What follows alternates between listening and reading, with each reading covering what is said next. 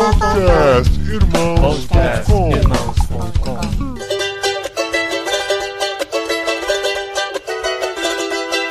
Olá, pessoas! Podcastirmãos.com Jetlag entrando no ar. Eu sou o Paulinho, estou aqui com o Gustavo Borges, que depois de viajar tanto nesse jetlag, resolveu ficar em casa nesse mês. Haja pandemia, haja pandemia para segurar a gente nesse Brasil.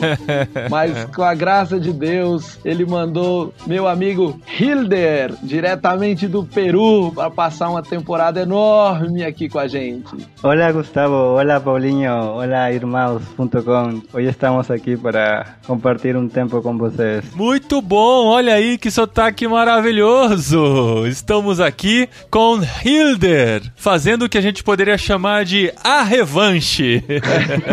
Porque ele é peruano e está no Brasil e vai entregar todos os nossos podres nesse jet lag reverso. É, isso aí, Paulinho. Dessa vez a gente virou o podcast de cabeça para baixo e não estamos com jet lag nenhum. Estamos entrevistando um peruano no Brasil. Todo mundo no mesmo fuso horário. Isso, muito bom. E a gente tinha prometido que ia fazer isso esse ano. No último episódio do ano passado, se você ouvir lá, você vai ver que teve essa promessa. E foi muito legal como a gente conheceu o Hilder. Daqui a pouco a gente vai conhecer a história dele e descobrir como a gente cruzou o mesmo caminho e pode fazer esse episódio aqui contando um pouquinho das experiências de um estrangeiro fazedor de tendas aqui no Brasil.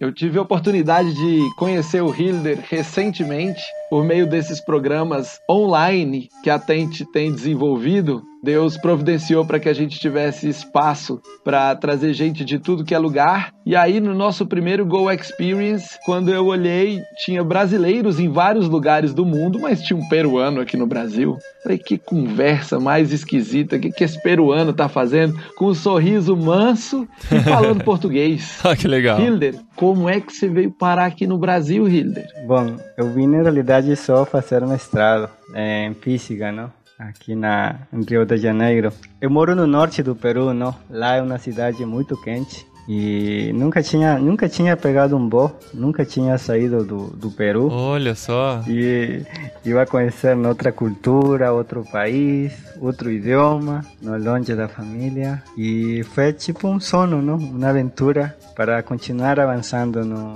no trabalho, nos estudos. E foi assim que esse sono não começou. Você tá aqui há quanto tempo? Já há quase sete anos. Cara, e você veio fazer mestrado em física. Como é que você foi parar nessa área? Como é que você foi parar nisso? É, qualquer pessoa que fala, não, o que você estuda? Física, não? Aí eu brinco, não? As pessoas acham que é educação física ou fisiculturismo, uma coisa assim. Mas... E pelo que eu estou vendo aqui pela câmera, não é muito o seu perfil. Não, não.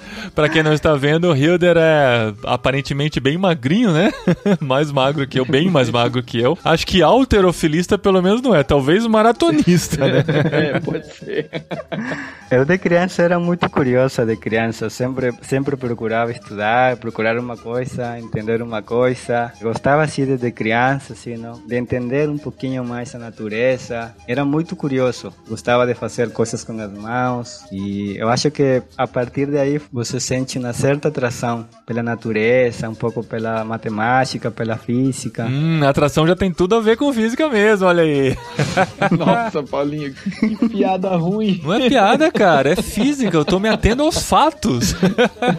Qual é a cidade que você nasceu lá no Peru? Eu nasci em Tumbes, fica uma cidade bem pequenininha, Pampas o nome dela. E logo mi, minha família se mudou para outra cidade, que o nome dela é o Alto. Alto porque fica a 800 metros sobre o nível do mar, mas está na costa, está perto da praia, as praias são bonitas e tudo. E esse já fica em Piura, que é a cidade onde eu estudei, uma cidade bem do norte. Depois comecei um pouquinho a trabalhar, aí consegui poupar dinheiro não para poder sair. Porque meus pais, não, eles são bem humildes também. Eu, eu, ele não, não ia pedir para eles, pai, eu preciso de dinheiro para viajar para o Brasil. Não. Eles nunca tinham saído do país e eles, minha mãe, eh, elas não têm um estudo assim completo, não. Graças a Deus que eu consegui, não. E eu sabia também, eu não podia exigir a eles algo que eles não me a dar, não. Uhum. Eh, então eu tive que trabalhar um tempo e graças a Deus não se deu a possibilidade de sair, não, para começar a fazer um mestrado. E a possibilidade de fazer faculdade lá? Explica pra gente que não conhece nada. Existem faculdades públicas? Você conseguiu uma bolsa? Conseguiu trabalhar? Como é que você viabilizou a faculdade sendo de uma família humilde? Isso foi bem engraçado, vocês não vão acreditar. É. é eu me lembro que meu pai, ele, ele não queria que estude o que eu estudei física. Ele não queria que eu, que eu fosse para Piura, a cidade onde eu estudei, não? E me lembro que minha mãe falou: Gilder, você vai ficar quietinho lá no guarda-roupa, fica lá dentro. Eu vou falar para seu pai que você já foi embora, foi para outra cidade, você vai estudar lá. Como assim? E você fica. É porque meu pai não queria. Ele, meu pai, não, a gente não vai ter dinheiro para pagar. Ele vai ficar lá com minha família. Se ele vai para outra cidade, eu tenho que pagar aluguel. E aí, uma cidade nova. Então, e naquela época eu não, não estudei também o pré-vestibular, por exemplo, lá na cidade onde, uhum. eu, onde eu estava, não tinha pré-vestibular. Minha mãe me lembra que minha mãe fica quietinho lá, eu vou convencer a seu pai, seu pai vai vir do trabalho e eu vou falar para ele que você já foi embora. Aí minha mãe falou, não, nosso filho já foi embora, ele já foi estudar a, a Piura. Aí foi só para ir ao pré-vestibular, para estudar pré-vestibular, não? Uhum. E aí me lembro que meu pai falou, não, tá bom, vamos apoiar ele, vamos ajudar a ele, não? A gente vai se esforçar. E aí minha mãe foi correndo, que a casa era pequena, não? Era uma sala e um quarto, assim, bem pequenininha. E eu estava ouvindo também, não? Seu pai não minha ficou bravo? Foi, me abraçou. Então era para ver a reação do seu pai a notícia de você ter ido morar fora, é isso? Isso, para ver se ele ia concordar. Ah, tá. Porque ele não queria que eu fosse para aquela cidade. Uhum. Mas aquela cidade era bem melhor, não? Porque tinha mais carreiras, tinha engenharia e bem melhor universidade também. Meu pai não queria pelo fato econômico, não. Aí lá na universidade, cheguei lá no, em Piura, me preparei três meses para fazer aquela prova. Eu tinha 16 anos quando saí de casa. Nunca tinha ido para aquela cidade. Era a primeira vez que saía de casa, uma cidade grande para mim, não. E me lembro que cheguei lá, me preparei três meses assim, comecei a estudar. Depois comecei a faculdade depois de três meses. Mas você não falou ainda como que você fez para pagar a faculdade faculdade. ah, tá, vamos lá. Aí, a universidade é pública. Certo. Essa universidade que eu ingressei, então não precisa pagar por mês, não precisa pagar. Inclusive, se se ocupa o primeiro, segundo lugar, você não paga nada assim durante o ano. É de graça. Ah, tá. Inclusive, custos de material, essas coisas? Não, material aí você compra já. Mas na física a gente só precisa não ter livros, bom computador, não precisa muito Não, mas deixa eu entender. O que os, o primeiro e o segundo lugar não pagam, o que os demais pagam? Tipo, a, a matrícula do semestre, que eram tipo 100 reais, assim, não? 120 Entendi. reais. Entendi. Era bem pouco, não? Bem pouco comparado a uma universidade privada que você paga mil, dois mil reais por mês. Sim, entendi. Aí você fez a física e assim que estava terminando a graduação, pensou em fazer um mestrado e acabou vindo para o Brasil, é isso? É, em realidade depois que acabei a física, eu tive a oportunidade, não, graças a Deus que se deu uma oportunidade de fazer, não sei como se fala em português, um estágio em uma empresa que se chama Petrobras Peru E lá nessa época estava lá. Aí todo mundo se perguntava, não, o que que você estuda ou estudou? Física. Aí todo mundo me olhava, não? e que que um físico faz aqui, não? Eu falava para ele, não, eu trabalho com pessoal da engenharia, a gente vê a parte de engenharia, corrosão e tudo isso, materiais. Ah, legal. Aí todo mundo começava a entender, não? Porque em realidade os engenheiros, os cursos que eles vêm são de física. Uhum. E aí eles entenderam no papel que eu fazia lá, um físico, ou todo mundo me olhava, não? Esse, esse cara olhava, não estava aí quietinho, não? sentado lá E esse foi meu meu primeiro assim, trabalho depois que eu saí da universidade, não? É uma área diferente que eu não tinha imaginado que ia fazer isso. Por isso que, por exemplo, quando falo com a Sabrina ou com a Mariana, que são um pouco da área de petróleo, um pouco entendo dessas coisas. Sabrina e Mariana são amigas nossas que fazem parte da Tente, né? Que são o nosso contato com o Hilder lá no Isso. Rio de Janeiro. E as duas trabalham, Sabrina é geóloga e a Mariana é física, e as duas trabalham com pesquisa e petróleo. É, então você acabou conhecendo as. Não, né? Hoje você não está na Petrobras aqui no Brasil. Não, depois acabou, depois foi para outra empresa e depois fiz aquela prova para fazer mestrado aqui no Brasil e aí comecei. Fiz uma entrevista assim também via Sky e depois comecei a fazer mestrado. Foi aí que você se mudou para o Brasil. Isso, aí já comecei a, aqui no Brasil.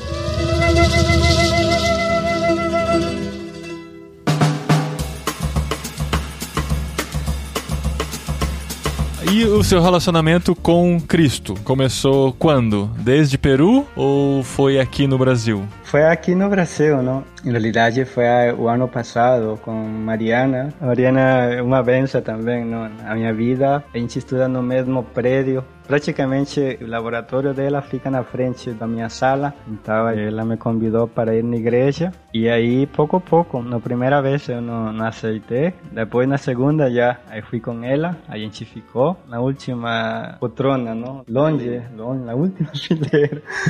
e aí, eu me lembro que na segunda, na terceira oportunidade, depois de uma assim de uma pregação. E aí eu estava orando também não? Aí eu senti que o Senhor tinha falado para mim não? Aí realmente aceitei a Jesus na minha vida não? Que legal. eu tinha conhecimento pouco mas essa vez eu aceitei realmente a, a Jesus na minha vida. Eu nunca eu nunca se vou esquecer desse momento. E com Mariana nessa vez oramos oramos bastante sim, oramos. Foi um momento muito especial. Que história interessante, porque a gente conhece vários físicos. Não conheço tantos físicos, vai. Mas eu conheço físicos cristãos, mas que se tornaram cristãos, depois foram estudar física e conseguiram conciliar as realidades. Você tem uma formação científica e tudo mais. Como que aconteceu esse processo de você entender a espiritualidade e receber isso na sua vida? Uma pergunta muito boa, muito boa essa pergunta.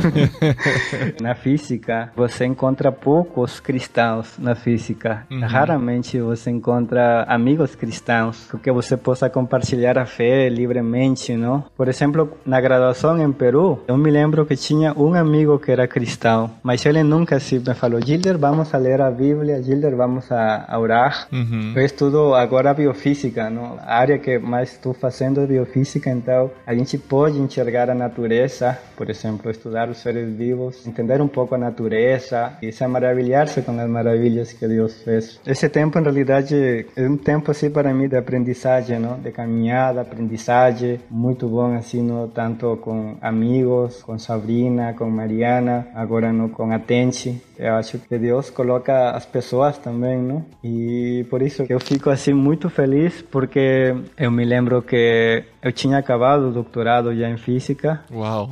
e, e eu estava pensando, não, você já acaba o doutorado, não tem trabalho, não tem dinheiro para voltar a seu país, está em outro país. A vezes não, quando não temos a Jesus em nossas vidas, você fica assim longe de sua família, longe de tudo, não tem esse, digamos, essa força que vem do Senhor, não? Mas quando a gente tem o Senhor, você pode superar essas dificuldades. E eu me lembro depois que a gente assistia na igreja, era um aluno, me voltei um aluno, continuava indo todos os domingos, assistia ao culto, assistia na EBD, na escola bíblica. E Deus é bom, porque a primeira coisa que aconteceu, me lembro que estava sem trabalho, não? E depois, no ano passado, apareceram duas possibilidades de trabalho. Não só uma, sino duas. Você podia escolher Uau. entre ser professor, de dar aula, ou fazer pesquisa em um centro brasileiro, que é o Centro Brasileiro de Pesquisas Físicas. Um centro muito bom. Aí escolhi para ser pesquisa, para brincar com,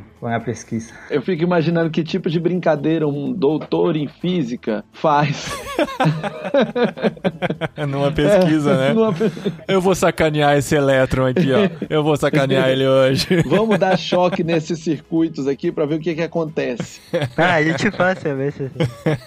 Olha só que interessante, Paulinho. O Hilder veio para o Brasil para fazer mestrado e estudar física. Ele veio lá do Peru. E ele aqui no Brasil encontrou uma fazedora de tendas, que como a gente costuma ensinar, se você está na sua própria cultura, você é conhecido como crente. Se você está trabalhando com outra cultura, você é conhecido como fazedor de tendas. Então a gente tinha uma crente que estava estudando na universidade e desenvolveu amizade em outra cultura, dentro de uma área onde a quantidade de cristãos beira o zero, mas ela era uma cristã. E ali ela pôde ser uma tent maker sem sair do Brasil. Então há esperança, mesmo em tempos de pandemia, para que mais e mais tent makers possam se desenvolver aqui no Brasil e abençoar estrangeiros que estão aqui com a palavra de Deus. E o Hilder, ele conheceu essa palavra de Deus, começou a caminhar com a Mariana, com a Sabrina, com tantas outras pessoas que Deus foi colocando na vida dele, e hoje ele tem se interessado por missões e tem estudado missões. Hilder, quando você se interessa por missões, você olha para o Brasil como um campo missionário, você olha para o Peru como um campo missionário, ou você olha para o resto do mundo como um campo missionário? É uma boa pergunta. Onde Deus nos levar, não? Se por agora estamos aqui no Brasil, mas eu acho que onde a gente estiver, eu tenho já essa ideia de servir o Senhor, não? A gente no trabalho, por exemplo, aqui no Brasil, eh, a gente tem grupos também, não? De amigos cristãos. A gente começar a, evangelizar, a compartilhar a palavra, é muito bom, muito gostoso, não? Como se fala, eu fico muito feliz. Inclusive nessa última vez que eu fui no Peru, eu tentei, não? Também assim um pouquinho com meu sobrinho, minha família, que minha família um pouquinho mais se aproxime mais a Deus, não? E foi bom, foi muito bom. Eu acho que no Peru também tem bastante ainda que tem bastante coisa para fazer. Aqui no Brasil também, não? E tem, a gente sabe, não? Tem países, por exemplo, na Índia, que tenho amigos também da Índia, não? Ou de outros países que estão lá no Oriente, que estão precisando também de, de...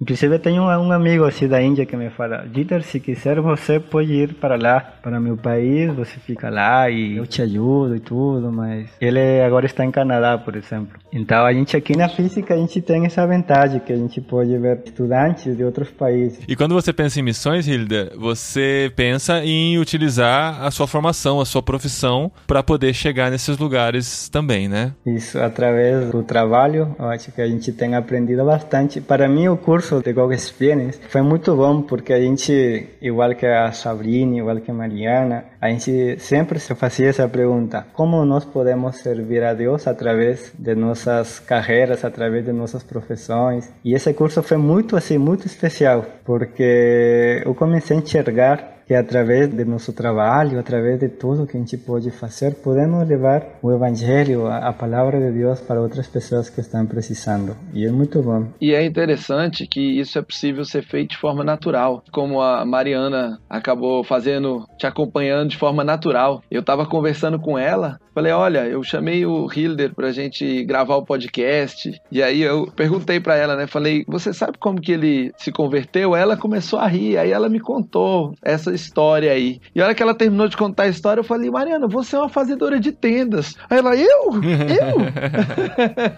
Que legal. Ela falou: Você acredita que eu me dei conta esses dias também? E olha que a gente caminha junto. A Mariana fez o primeiro Go Equip, acho que já tem uns dois anos. E ela já age, já vive de forma intencional. E Deus vem colocando dentro da área de atuação dela e da área de atuação de tantas pessoas oportunidades de compartilhar o evangelho. A gente não pode perder essas oportunidades. A gente tem que estar com olhar atento e caminhar juntos convidar insistentemente para ir à igreja, mas não só convidar para ir para a igreja, conversar sobre, orar com. Né? Tem várias estratégias que a gente fala lá nos cursos da Tente, mas que tem muitos pastores falando no domingo, no púlpito, que a gente pode usar para a gente viver esse cristianismo. E eu acho, assim, sensacional essa história, tanto do Hilder conhecer o Senhor aqui no Brasil, como ele, depois de um ano e pouco, já está nessa caminhada de fazer o Senhor conhecido. Eu acho que é para isso que a gente se torna cristão, né? A gente se torna cristão para fazer Deus conhecido para outras pessoas.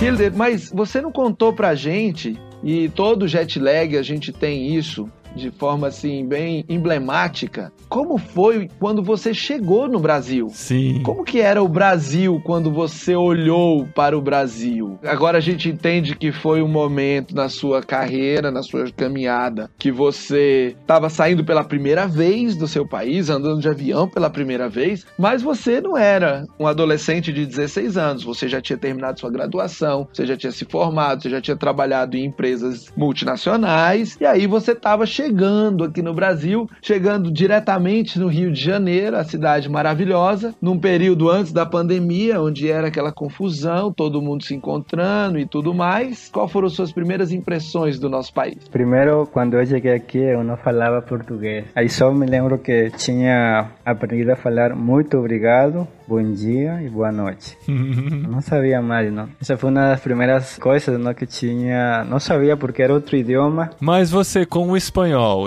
porque o brasileiro se acha entendedor de espanhol, né? Você sentiu dificuldades tentando se virar em espanhol no Brasil? Eu acho que a maioria brasileiros amigos que eu conheci são assim bem abertos a conhecer estrangeiros. Eles tentam falar o espanhol. Naquela época, mesmo não falando bem, eles tentavam. Aqui na física também, não? E pouco a pouco fui aprendendo mais português e eu acho que a vantagem, não, não sei, aqui a maioria de amigos brasileiros e tem essa vantagem de você facilmente pode fazer amizade, facilmente pode pessoas gostam de conhecer estrangeiro, aí começar a conversar e tudo. Né? E você teve a grande vantagem de chegar no Rio também, né, cara? O Rio é muito acolhedor, assim, o pessoal é, é muito aberto para receber pessoas diferentes, estrangeiros e tal. Pessoas diferentes é feio, né? Parece que ele é um estrangeiro tipo, do outro planeta, é. né? Uma pessoa diferente, não, mas o Rio é muito acolhedor nesse sentido, a gente se sente muito em casa estando aí também. Mas a gente quer saber do que você achou diferente. Você chegou assim, a, além da língua, algum costume, alguma coisa que a gente faz, o nosso jeito de falar rápido demais, de ganhar intimidade muito rápido. Sim, é, uma das diferenças é a comida, né? A comida é diferente. É, aqui é diferente a comida, por exemplo, no Peru a gente não tem é, feijão preto. É, e lá a gente está acostumado a não comer pouco mais se variado pratos com onde eu moro perto da, da praia então fazem pratos à base de peixe. Ceviche ceviche ceviche. Ceviche isso. Tava aqui. É o segundo episódio que o Gustavo fala é, de ceviche não, peruano esse fim de semana eu vou ter que fazer aqui em casa. Ai, ai, ai. mas esse negócio de brasileiro comer arroz e feijão todo dia deve ser muito estranho para vocês né? Engraçado que quando eu vou no Peru eu sinto saudade não? Talvez porque inclusive algumas palavras assim eu falo no, em português lá. Cierra la, la janela, fecha a janela, não? Então, eu misturo às vezes. Mas eu sinto, a comida eu gosto também aqui, a, a diferenças que tem no cada estado. Graças a Deus eu tive a oportunidade de ir a outros estados como Belém, como Minas. Aí também as comidas são bem diferentes não, que aqui no Rio. É louco isso, né? A gente aqui no Brasil tem muitas culturas muito diferentes. E quando a gente faz um jet lag de um brasileiro em outro país, é normal a gente generalizar o país pela visão do brasileiro que está naquela realidade, né? Mas mesmo dentro dos países existem muitas culturas, muitos costumes diferentes. E legal você poder visitar um pouquinho, conhecer os pedaços do Brasil aqui que são bem variados mesmo. Porque você fala do feijão preto do Rio de Janeiro, né? Aqui em São Paulo a gente come feijão preto só em feijoada. O feijão normal que a gente come é o marronzinho, que curiosamente se chama carioquinha, que não é comido no Rio de Janeiro, né? Sim, aqui, por exemplo, tem muita costume aqui que as pessoas, você, por exemplo, o domingo, geralmente as pessoas se, se juntam a fazer um churrasco, a fazer alguma coisa. Eu percebo muito aqui Uhum. que fazem isso lá. No Peru, muito pouco as pessoas têm esse costume, não? De se juntar. Aqui, geralmente, os domingos, ou quando tem um jogo do Flamengo, Fluminense, então as pessoas se reúnem aqui e aí fazem festa. Uma diferença que eu vi muito muito forte para mim foi quando fui, por exemplo, aqui do lado tem comunidades perto da universidade. Só você vai, cruza uma ponte e você está em uma comunidade. E aí você vê, não? Você vê os diferentes estratos sociais, porque engraçado, não? Quando eu cheguei no Rio de Janeiro, meu amigo me coloca lá em Copacabana, perto da praia, aí tudo bonito, puro prédio, zona sul. Depois eu percebi que o Rio, você vê diferentes status sociais. E aí eu me lembro que os primeiros anos eu não conhecia muito, assim, não tentava sair muito pela cidade que não conhecia. Eu só ia no centro, voltava para casa, saía muito pouco. Mas aqui no Rio, o bom, por exemplo, que tem bastante cultura, não? Você vê a cultura, muita influência da África também, não? influência da cultura africana, uhum. na música, na comida. Nesse ano aqui no Rio não tive carnaval, foi um carnaval bem diferente para mim, porque geralmente o carnaval aqui do Rio é muito grande, não? O pessoal tem bastante bloco. O seu encontro com Cristo foi no ano passado, né? Então esse foi o seu primeiro carnaval depois do seu novo nascimento. Isso. Então é por isso que você disse que este foi um carnaval bem diferente para você, né? Foi isso mesmo, foi bem diferente, porque eles me convidaram aí da igreja para fazer um, tipo um, você vai uns dias de oração, eram vários dias. Foi o único da igreja que assim, os jovens, não, porque em realidade a igreja tinha feito, ia fazer um retiro lá longe. Aí tinha seis pessoas, aí cancelaram o retiro. Aí me falaram, não, Giller, eu sei que você quer fazer retiro, então vamos te mandar para lá para essa imersão de oração. Tá. Entendi. Eu me lembro que estava chovendo aqui no Rio muito forte. Eu peguei a guarda-chuva e aí mesmo com a chuva cheguei lá. Quando cheguei só tinha dois, três pessoas. Aí me falaram, hoje a gente vai fazer uma oração de uma hora. Aí eu falei, mas eu estou acostumado a orar uma hora é bastante, não? Vamos lá, começar uma hora de oração.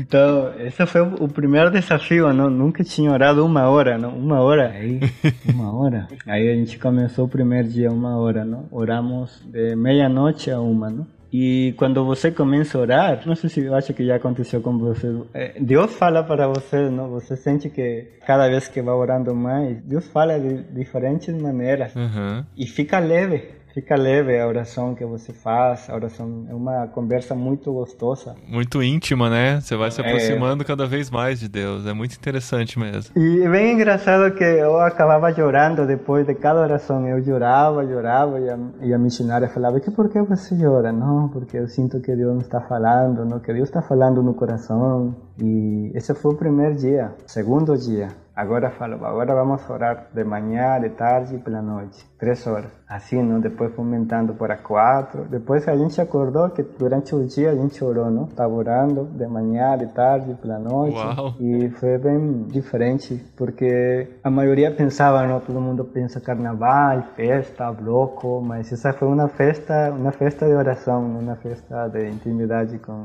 Deus. Que legal. E aí você coloca justamente como que você se vê daqui a uns anos, como que você se estuda, não? Através da oração, como que a gente pode colocar essas coisas, não, que você tem no coração. E uma das coisas que eu coloquei foi missões, servir o Senhor através das missões, mas aí ainda não conhecia a Tente, por exemplo, não? Olha isso. Eu estava orando também por isso, não? Para que Deus nos continue capacitando, nos continue sustentando, não? Para continuar servindo a Ele, não? Através do nosso trabalho, onde a gente estiver. Muito bom.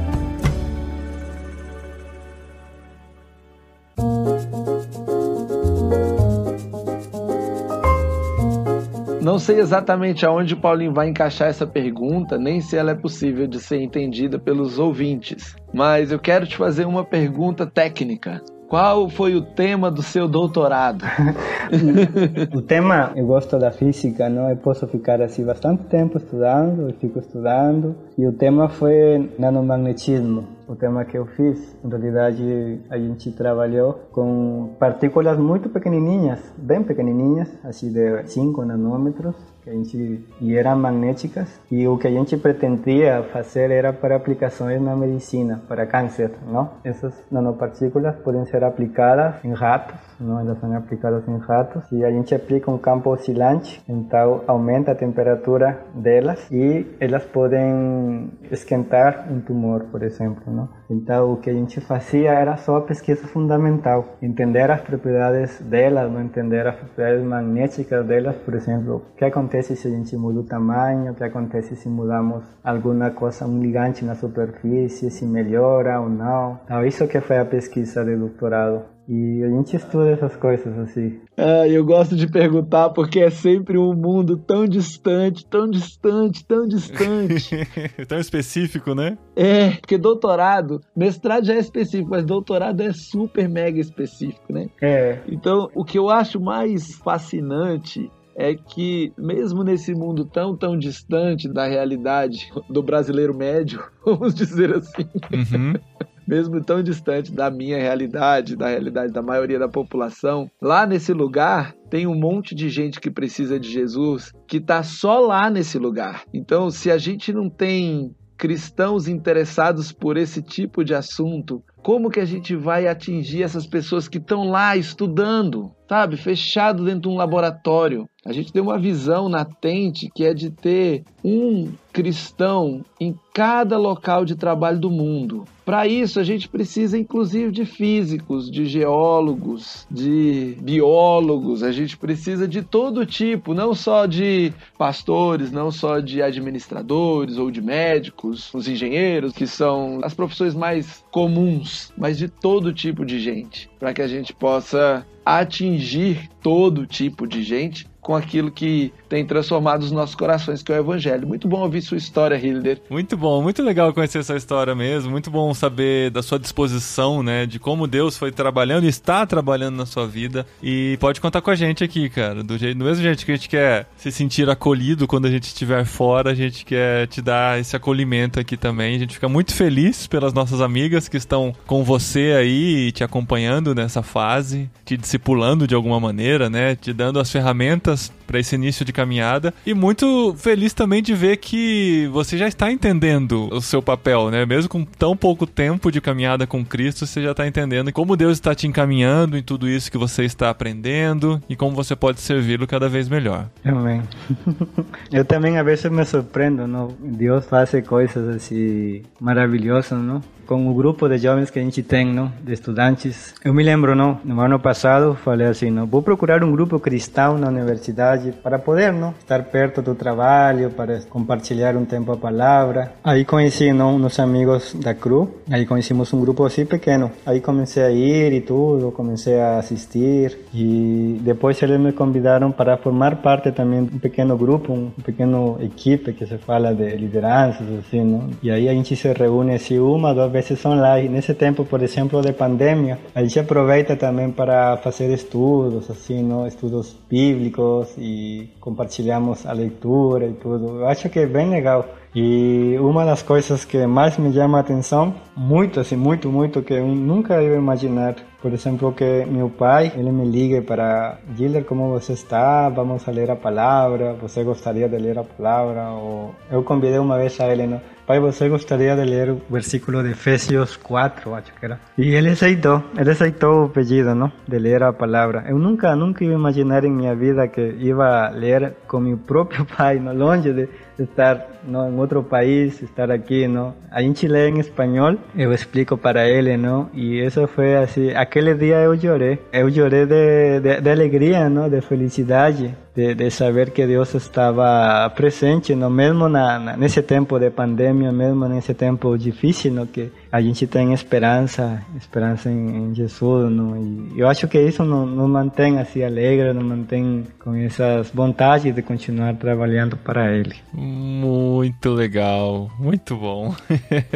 e Gustavo, só para o pessoal, né, que está chegando pela primeira vez, não conhece a Tente, como que as pessoas fazem para saber mais e para conhecer os cursos que a Tente oferece para gente? Bom, Paulinho, a gente tem o nosso site tenteinternational.com e lá a gente tem uma área só do Brasil, toda em português, cheia de conteúdo. Lá a gente também tem agenda de cursos, de eventos. Por conta dessa pandemia, a gente está cheio de cursos online. Estamos aí com um Go Experience, que foi esse curso que o Hilder fez inicialmente. Já estamos na terceira turma. A quarta turma deve acontecer em outubro, então, pessoal, fica atento aí. Demos cupom de desconto para os nossos ouvintes aqui do podcast. Sim, sucesso! Foi um sucesso total, foi um sucesso total. Não vou dizer que esgotou em minutos, porque leva um tempinho para o pessoal ouvir, mas com dois dias já tinha acabado os cupons do jet lag. Olha aí, então tem que ficar esperto aqui se quiser fazer o próximo, porque tem que ouvir o jet lag na data de publicação, senão perde. se não perde, é isso aí. Fiquem atentos, no nosso próximo jet lag teremos notícias e cupons especiais para a próxima turma do Go Experience, que vai acontecer ainda esse ano, nossa quarta e última turma do ano. Então, prepare-se para escutar o próximo jet lag no dia do lançamento. Isso, boa, gostei, gostei. então, gente, valeu, Hilder, por estar com a gente, por contar a sua história, compartilhar um pouco de que Deus tem feito na sua vida. Muito obrigado, mamãe. Eu que agradeço a vocês pelo convite, pelo tempo e por esse tempo, não? Muito bom. Eu, mamãe, fico muito grato de todos vocês aí. e espero que vocês gostem também aí de jet lag. Gostem do quê? Não entendi. Do jet lag. Ah, tá. Nossa, a última palavra do podcast eu não entendi. Que era justamente o nome do próprio podcast. Eu, é, é que não é em espanhol, né, cara? Aí é, espanhol. Não é hat lag, né? Hat, hat lag. lag.